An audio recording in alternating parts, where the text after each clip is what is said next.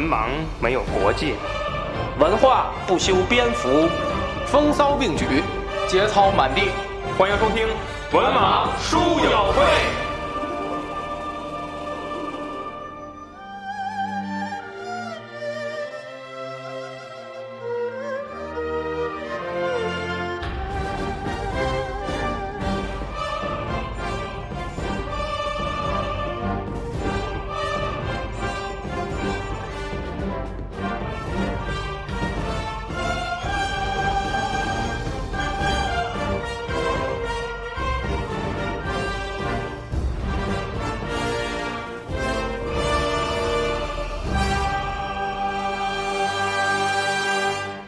大家好，欢迎收听文盲书友会的呃最新一期节目，我是 Witch。呃，那么在文盲说三国的第二季当中呢，我们还是延续了上一季的呃一个保留的习惯，就是我们要在十期节目当中，呃有两期是主播的单口节目啊。那么这一季呢，应该是我和大龙来呃担当这个单口节目的主播。啊，这大龙也不知道他录没录啊，我也不管他了。他他哦，对他他比我教的早，啊，对 他他录的比我早，好像啊。上一季是子老师和安老师两个人录制的单口节目啊，呃，那么我这个，因为我对，因为我本身对三国，嗯，不是非常了解，反正跟他们三个人比吧，不是非常了解。呃，那么之前呢，也是只是看过。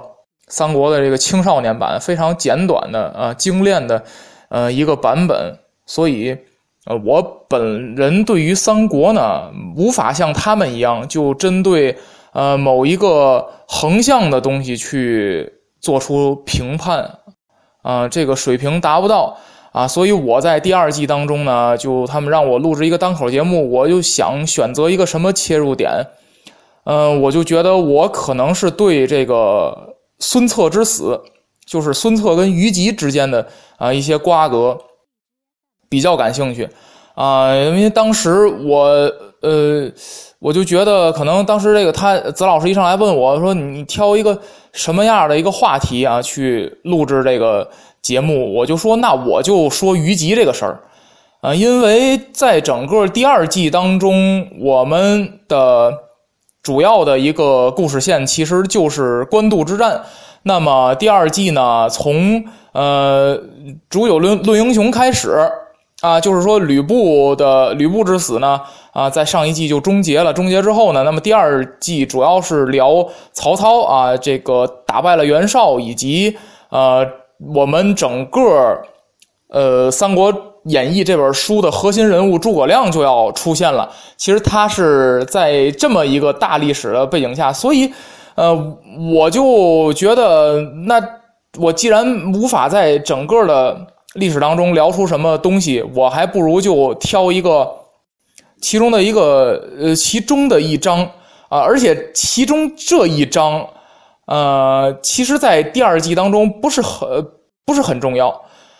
啊，虽然说这个孙策死了以后，孙权的继任，他奠定了一个三国鼎立的，呃，其中的一个方面吧，一个基础，啊，但是其实你看孙策的死，在呃我们整个第二季这二十回左右，啊，其实不是什么重要的事儿啊，就是呃，你说孙策死了，但是对于整个江东的地位也没有什么产生什么影响，反而是孙权上位以后。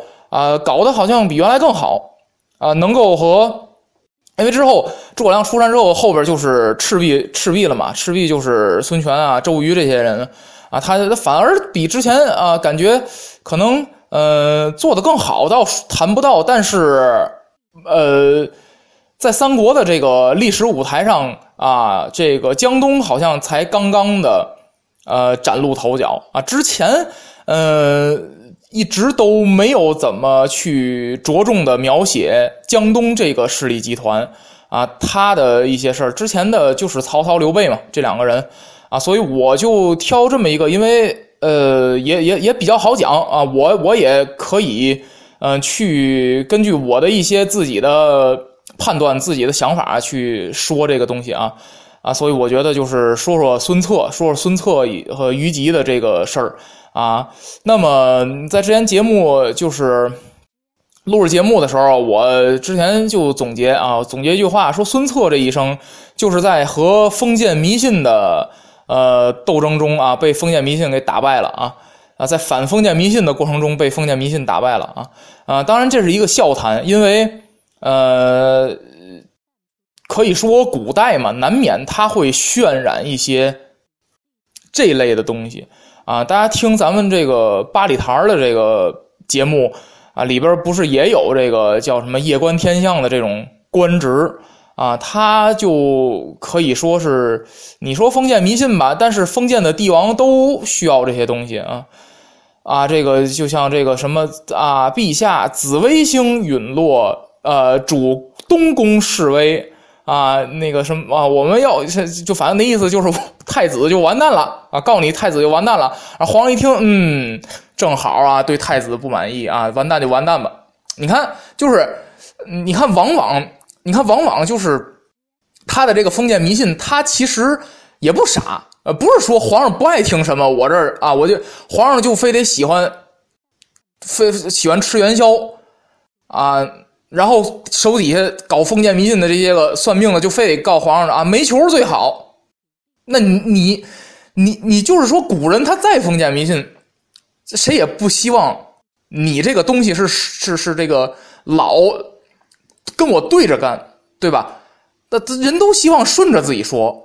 所以说，你看，其实呃，你说纯粹的封建迷信吗？它也不是，对吧？你包括就是咱现在还有了。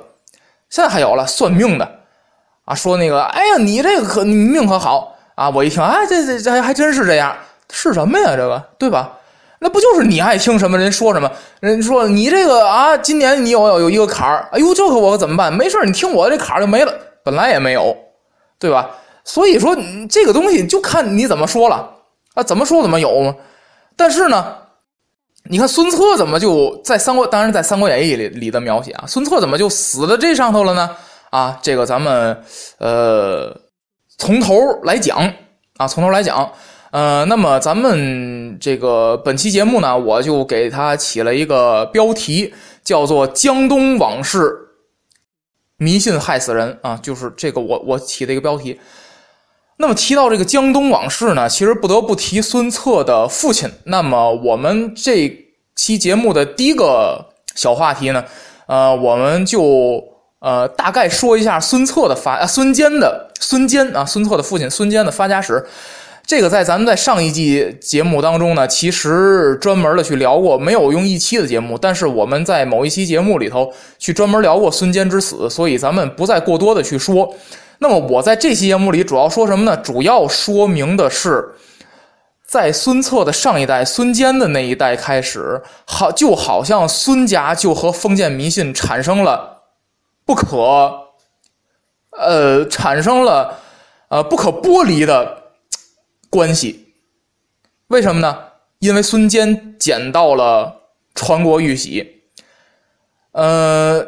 其实，呃，传国玉玺，子老师在上一季也进行了详细的描述啊。本身这个东西就不可靠啊，有可能就是小说家的用来呃渲染啊啊，文学从文学的角度来讲啊，他要把小说写得更精彩啊啊，或者是历史上的一些呃居心叵测的人，他去给安的就他把这个传国玉玺重新拿出来，去跟大家说一些。啊，我这个一些呃，赋予我这个东西一些传奇色彩，啊，所以本身这个东西呢，咱们就不再去考究它是不是真的存在啊，呃，那么从小说来讲呢，孙坚他其实呃，就从拿到传国玉玺开始，他整个人包括他做的一些决定，就注定走向了他的一些。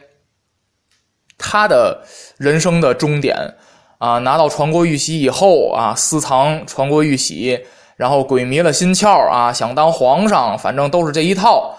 然后，呃，最终呢，在与刘表的战役当中呢，是不幸身亡。呃，那么可以说，其实就蒙上了，哎，就就对整个孙家其实蒙上了一些不光彩的、带有封建迷信色彩的东西。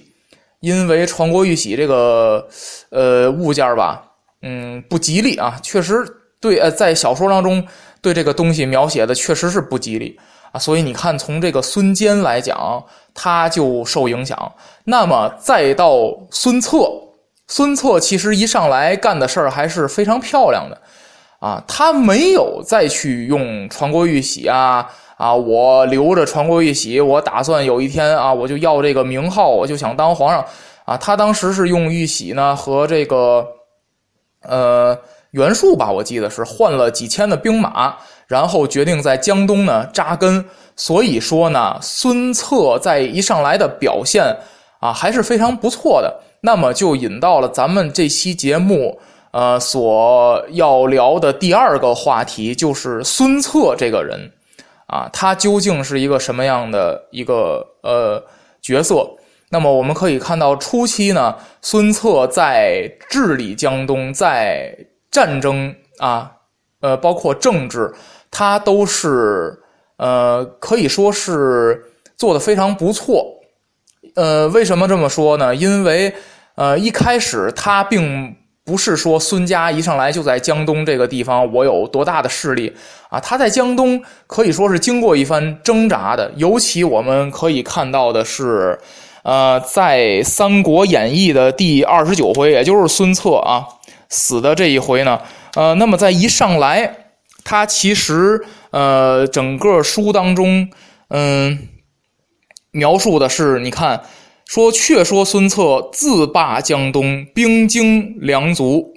你看啊，建安四年袭取庐江，败刘勋啊，包括后边他嗯呃采取的一系列的一些政治、一些战争的手段，可以说呃从一开始孙孙策的这个打仗，包括跟刘表啊，可以看出来他是非常的能打仗的啊，跟他父亲是一样的。所以呢，孙策呢。第一条就是英勇善战啊，那么第二条呢，善于用人。那么江东呢，可以说是在孙策这一代才开始，呃，正式的去招揽人才啊。可以说这，比如说这个比较有名的张宏啊，都是说啊，孙策呃，他非常信任的一些谋臣。呃，所以我觉得，呃，孙策呢，他在一上来他的工作。做的还是非常不错的，包括你看，呃，在原文当中描写说，曹操知孙策强盛，叹曰：“失而难与争锋也。”啊，包括曹操都是啊啊，甭管真心假意的吧，反正对吧？咱曹操还跟刘备说说什么那个“今天下英雄为使君与操耳”，反正曹操就是就就就这么个话啊，你你当真的听，当假的听，取决于你自己。但是但是曹操。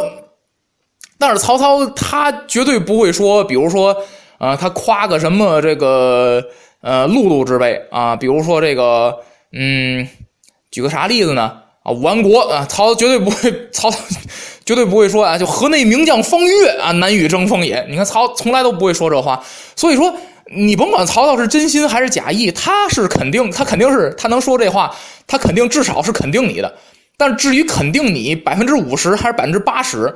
这可能只有他自己知道，但是他最起码，他他是从心里是肯定你的，啊，所以说你看，遂以曹仁之女许配给孙策的弟弟了啊，你看这个啊，那么，那么你看这个曹操就是他，呃，当然了，他也涉及一些个他北方啊，并没有平定啊，这个，所以他一上来必须肯定是要先安抚一下江东这边啊，不然他他不可能同时和。所有的地方开战啊，嗯，但甭管怎么样，你看曹操还是对孙策还是很认可。但是，你看孙策这个时候，他我感觉他是不是心态发生了变化？马上这个小说里就写到说，孙策求为大司马，曹操不许，策恨之，常有袭许都之心，就想造反了啊！就是你看我我这么有本事，包括咱们两家也。联姻，但是我提出这个要求来，你没有满足我，那我可能就不高兴了。我不高兴怎么办呢？嗯，我就看看是不是要打你。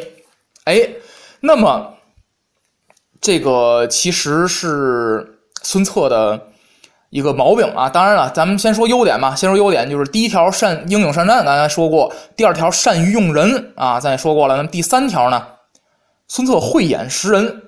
那么这一点，我主要想说呢，孙策是非常会选接班人的啊。我记得孙策在临终之前对他的母亲说：“说吾弟之才十倍于我。”啊，当然，这个三国三国里这写的这些数字不是非常考究啊，经常是什么什么不不啊几倍于我，几倍于我啊，也不是那么正好。但是他能选孙权作为接班人，可以可见孙策他啊，可能本身来讲他的谋略不是非常擅长，但是你看他选接班人确实是有一套啊，不是说。嗯，这个我随随便便选一个啊，包括其实，嗯，往往这种武将啊，他都有一个毛病，是什么呢？就是自我自己能打，我也喜欢能打的，啊，这个这个大家应该是是是，我觉得挺好理解的。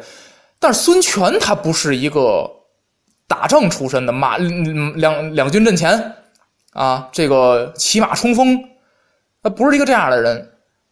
但是我但是我觉得孙策他能选一个和自己风格截然不同的统治者，我觉得是非常有胆量的，也是非常有胆识的啊，非常有见识的，呃，这么一种决策啊，非常难得，非常难得。他没有选择一个啊，我我两军阵前冲锋陷阵，那么接任我的必然也得是一个两军阵前冲锋陷阵的，他没有这样，没有没有这么没有这么选择，他可能是认为江东需要一个孙权这样的。啊，稍微的儒一点的人去坐稳江东的这个江山啊，所以我觉得，你看从这三点来讲，孙策还是非常非常的优秀的一个领导者。但是话说回来了，咱们既然说这期节目咱们的这个标题叫“迷信害死人”，那么孙策怎么就被迷信给害死了呢？啊，说明他肯定是有缺点的，对吧？你看这个虞姬求雨，这个孙策就跟人产生了矛盾，然后最终还死于啊，就就就反正用《三国演义》的话说，死于虞姬之手，等于孙策就死在这封建迷信这这个手里了。那刘备怎么没死封建迷信手里呢？对吧？这这诸葛亮说我借风，刘备怎么没啊？刮风这是。这是气象，这是科学。你那你说刮风就刮风啊，来人把诸葛亮宰了。刘备从来没说这句话，为什么呢？就是因为刘备这个人呢，圆滑；孙策这个人呢，太耿直了啊，脾气太暴了，做人呢不能太直。所以我呢。呃，说孙策的缺点呢，其实我是想从两个角度去，呃，以个人的观点吧，去解读一下孙策之死。那么，既然咱刚才说到孙策的缺点，那么咱们就带出我的第一个角度，就是从科学角度上来讲，孙策死于什么呢？孙策死于性情刚烈，刚烈啊！不是三国杀夏侯惇那刚烈啊，不是自己吃自己眼睛那刚烈，性情刚烈。我记得是，我听郭德纲说评书啊，郭德纲说评书啊，说到这么一段，说老子有一个老师叫啥，我给忘了。呃，说老子的老师啊，临终前跟老子说过这么几句话啊。呃，前两句呢是啥？具体我给忘了，可能是说遇到长辈什么要要下车啊，就对长辈有礼貌，大概这样。那么给我印象最深的一句话就是，呃，老子的老师他问老子啊，说，呃，张嘴，因为已经很老了嘛，啊，老子，你看老子的老师那那能不老吗？啊，那太老了呢。他就跟他跟老子说，张开嘴啊，张开嘴，他问老子。说：“你看我的舌头还在吗？”老子说：“在。”他又问：“那你看我的牙齿还在不在？”老子说：“不在了，因为人老了嘛，牙都掉没了。”然后这个老师就和老子说：“你明白了吗？天下的道理都在这几句话里了。”老子说：“我明白了。”什么意思呢？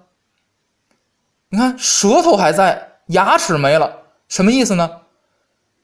人不能太刚，人不能太直，人不能太硬。有句话叫什么？“百炼钢不如绕指柔。”牙齿硬不硬？硬的东西啊，留不到最后。舌头软不软呢？人家能一直在。所以说，人呢，做人啊，你不能总较劲啊。有句话叫什么？你跟谁较劲呢？都是跟自己较劲。哎，你你你甭管你让我这点我跟你较劲，最后都是跟自己较劲。你看，大家看，咱们一会儿分析孙策啊，就是最后就跟自己较劲。你以为你是和啊？你以为你是和这个通风报信的那个告密的那个那家人较劲啊？啊，你还是和在旁边，就是在这个江边打猎啊，最后刺杀你的人较劲？你还跟虞姬较劲？你还是跟下的那场雨较劲？还是跟老百姓较劲？谁都不是，都是跟自己较劲。跟自己较劲啥结果呢？就是孙策这结果，就是你自己把自己都能自己把自己都能逼死。所以说这个人呢，他要圆滑点啊，就做人。为什么说做人？你看要要要，如果从这个角度来讲，做人就得学刘备，见人说人话，见鬼说鬼话。你说什么我也不往心里去，对吧？我记得看那个电视剧，关羽死了。刘备还在那儿啊呀！我这这个你不同年同月同日生不不你不同年同月同日死吗？关羽死了你怎么那个你怎么你怎么不死呢？你怎么还给他报仇？你报仇就报仇，你打人家地去干嘛呢？对吧？嗯，所以说这个这个东西就是，嗯，不能较真儿，人呢不能太较真儿啊！你非得较真儿。刘备是摔孩子吗？他是照死死里摔，人家没打算照照死里摔。可是你看赵云，人家最后就是给人卖卖命。你这个东西你没法说，对吧？你说人家啊，刘备，你这刘备这人不好啊，太奸诈啊！奸诈怎么了？对吧？你不奸诈，你耿直，耿直能当饭吃。所以说这个东西，咱们大家都要都要去共勉啊，自己也要想想这个这个东西，你你你你这么你啊，你说我你说我多么这么耿直，那么耿直，你耿直了半天，你较劲就是跟自己较劲，对吧？啊，所以说，嗯，从科学角度，咱们来分析一下孙策干了什么事儿呢？嗯，有个这么个事儿，啊，告密，这个事儿大家都知道是吧？大家都知道啊，这个孙策呢手下啊有这么一家人，呃，他呢带着一封信呢过江，啊，这个。叫许贡，许贡这个人呢，他这个使人带书信过江呢，被孙策给逮着了。逮着以后呢，孙策说：“你这个什么意思啊？叛徒，叛徒那就杀。那杀完了以后呢？你看，这从这一点来讲呢，啊，当然了，不同历史时期嘛，不同历史时期，不同的领导人做的决策不一样，这个咱理解。但是你看，他跟曹操。”选择截然不同。曹操呢？你看那阵儿这个战事正危急的时候，他手底下也有很多人给袁绍那边写信啊。我这亲戚在哪儿了？那那个亲戚在哪儿了？曹操最后追责吗？不追责。曹操说什么？曹操说：“那个时候我正艰难呢，啊，我自己都不知道该怎么办。我手底下这些人，他们心里更没底，写几封信就要杀。”那难不成我手底下有有有一百个人写信，一万个人写信，都要杀吗？法不责众啊！这个当然，这人也倒霉，就他自己在这在这写信，对吧？杀了以后，人家的这个亲戚朋友就不不满意了啊！你你你杀了这这个人啊，那我就得暗算你。那孙策这个人呢，又能打仗啊，还还喜欢运动啊，经常出去啊健个身啊，骑个马呀。有一次打猎呢，就让人给算计了。就是这个，他杀这帮人啊，人家有朋友啊替他报仇。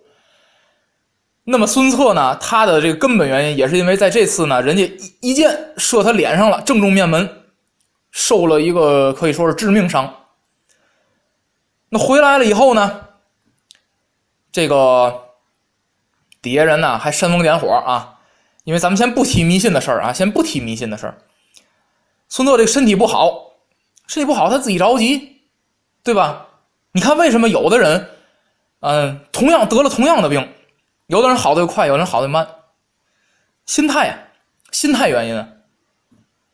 人觉得我自己得病了，我觉得我也挺好，正好歇两天，哎，我正好不用上班，不用看那些闲七杂八的人，对吧？有的人就不行，有的人认为，哎呦，我这这啊，日理万机，我这这特耽误我啊，耽误我这些个国家大事啊，我说歇一天，歇一天，我这好几亿的买卖，那你你非得这么想？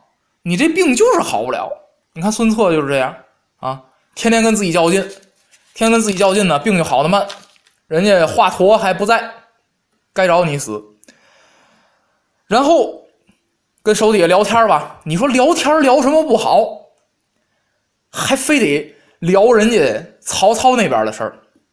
手底下人呐就跟孙策说：“，啊这个我听郭嘉曾经说过，孙策呀。”不用拿他太当回事儿。郭嘉就说了：“孙策这个人呢，有勇无谋，脾气不好。你不用打他，哪天他自己就把自己气死了。”孙策啊，当时好脑血管都破裂了，敢这么说我？你看这不就是人家一两句话，你非得当回事儿？你当回事儿了，人家这人家就成功了，对吧？你要不当回事儿，你。你那什么说的什么话？拿你的话当放屁？那这这个那这一页就接过去了。那同样都是面对这个事儿，你非得在这儿，你非得拿他当个回事儿，对吧？哎，人家，人家，人家在那儿，人人家在那儿当根葱，对吧？你非得说人装蒜，那你较劲呗，啊，那较劲呗。所以最后孙策怎么死的？旧伤复发。伤口迸裂啊！这这原文描述太太血腥了，不说了。反正就是脑血管破裂，噗，跟大龙死法差不多啊。孙策就死了。那么这个呢，咱们是从科学的角度啊，刚才从科学的角度，咱们去说孙策之死呢，我认为是死于过于刚强的性格啊，这是从科学角度。那么咱们来说下一个层面啊，下一个角度，就是从迷信角度啊，我就一直特别好奇的一个话题，就是虞姬是不是死了？那么咱们来看看虞姬从登场啊到虞姬的死，再到孙策的死之间啊，咱们回一块回顾究竟发生了什么事儿。那么有一次呢，孙策在受伤的时候呢，看到这个外边啊。过来了一个道人，老百姓呢都非常信服，啊，孙策就看不过眼儿去，孙策就问呐：“这人是谁？”啊，他说：“这人呐，啊，仙风道骨，什么都会，叫虞姬。”嗯，孙策就说：“这个，这个，这这这不行啊，这个，啊，那老百姓要都信这个了，他不信服我怎么办？啊，那么这个时候呢？”孙策呢，说出了一句啊非常重要的话，他说：“你们看那个张角，你们看张角，那不也是这个吗？妖言惑众，蛊惑民心，最终造反，对吧？那么，呃，其实从这句话当中啊，呃，据我分析呢，孙策他确实是想称王称霸了。为什么呢？你想啊。”他把虞姬比作张角，实际上呢，他就是把自己比作了大汉朝，比作了皇上了啊！你看张角造反造谁？造谁的反啊？他他反的是汉朝，反的是皇帝。那么你说他这样把把虞姬比作张角，那虞姬造反反的是谁？反的是我呀，对吧？反的是孙策呀。那我孙策也跟皇上差不多。那我觉得可能潜台词就是这样啊。所以我觉得孙策他其实心态也有也是有变化的，他觉得江东可能这些年治理的不错，嗯，我我可能是不是时机已到啊？该有点什么质的飞跃啊，成为一代帝王啊？我觉得可能是有这个想法啊。这个咱不说，呃，说的什么呢？说的是这个孙策一上来就看不过眼儿去了，老百姓不能天天都信这个，天天都信这个，没人理我了啊！那等于咱们这国家，呃，咱咱咱们咱们就这这个封地吧，啊，就那时候还叫封地呢，没有称地呢。这个官方啊封给我的这块地，那得我说了算呢，那不能是一算命的说了算呢。那就想个办法吧，逮起来。逮来呢，有这么几件事呢，触怒了孙策。第一件事就是逮起来关牢里了。孙策发现这个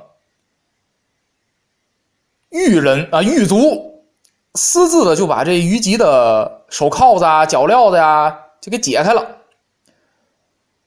孙策一想，这事儿不好啊，他你这个东西你下狱是司法。你那他那的封建迷信跟你说两句，跟你说高兴了，你就把这个国家的王法，你就把这个给他解开了，那说明你这力量不小啊啊！是不是有一天，你让你今天让他给你把链锁打开，他就给你打开链锁，那是不是有一天，你你你让他把我给宰了，他是不是就能来暗杀我？反正啊，当然这个原文当中没有说到，我就多想呗，我多想这么几句。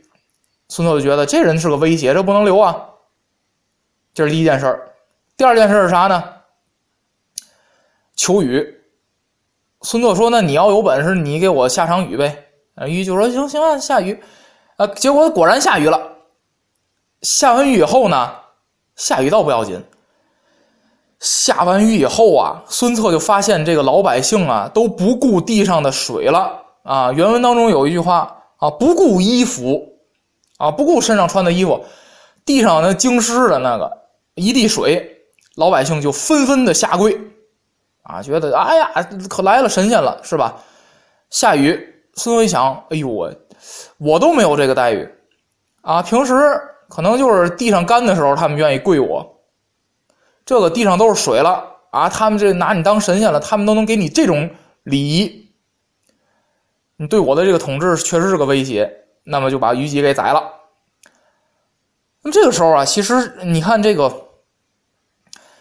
呃，有很多疑点。为什么咱从从迷信角度来讲，虞姬是不是死了呢？其实我说从迷信角度，实际上我是想把它给解解释科学了啊。为什么呢？因为我看了这个啊《神探狄仁杰》啊之类的这个影片啊，了解这个方术的厉害。个方术实际上就是一种障眼法嘛。啊，就跟嗯有点魔术那个意思，就实际上你看到的并不是真相，是吧？呃，就有这么几个疑点吧。第一个疑，第一个疑点就是，当时杀虞姬不是孙策亲自动的手，是孙策命手下将士。因为孙策那个身体状况，他亲自也动不了手了。命手下将士就有这么一个，就有这么一个顾虑，或者说这么一个缺陷，就是。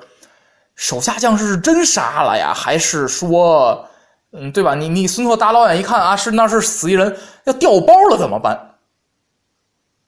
对吧？你从老远看你也看不见他长什么样，那你说孙呃虞姬都能有本事让人家把他这个链锁打开，他就有本事给自己找个替死鬼啊，拉上来一别的老老头一刀砍这儿了，你以为虞姬死了，实际上虞姬人旁边站着呢。这是有可能的啊，这是有可能的。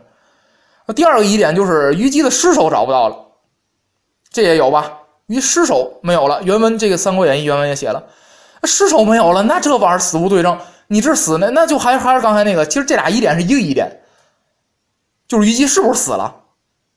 你尸首找不着了，死无对证，你这个东西电影大家都见过吧？对吧？你你你你你前面这人讲这人。死了，还是对，都告诉你是死了，最后还蹭一下出来了，那那你怎么办？那那那咱往后看，是不是蹭一下出来了？确实是蹭一下出来了。你说你，你说孙策后来躺着也不是，站着也不是，蹭一回头，虞姬站那儿了，对吧？看镜子里还有虞姬，各种各种场面，虞姬都出现了。哎呀，这个东西我就想，你说是不是虞姬就没死？虞姬就出来吓唬他，对吧？你可能跟他逗着玩，或者是，嗯，怎么怎么样的吧？那那我觉得这个可能虞姬就是没死，就是吓唬他。那么孙策其实就是被虞姬给吓死了，啊。那么这个，那么那个最最后是看镜子，镜子里有虞姬。那么我觉得这个除了虞姬没死呢，还有一种就是虞姬死了，死了之后别人易容，你就跟那个刚才那个渡江那个报那个通风报信那个，那那人家有朋友，虞姬也有朋友啊。你你你把虞姬杀了，那我我是不是替虞姬吓唬吓唬你？这个咱在电影里很多这个电影作品里头也看过这个情节。所以我觉得，你说与其说从迷信角度，其实倒不迷信了。那咱们我觉得就都能解释通。那解释通的是什么呢？就是，嗯，就是你这个，我我我觉得死就是孙策的问题，就是你死就是孙策的问题。其实，呃，你说节目录到这个层面，录到这个阶段，你说真是虞姬把孙策弄死的？其实据我分析，孙策自己作的啊。你看，刚才咱从科学角度，死于性情刚烈；那从迷信角度，虞姬是不是死了？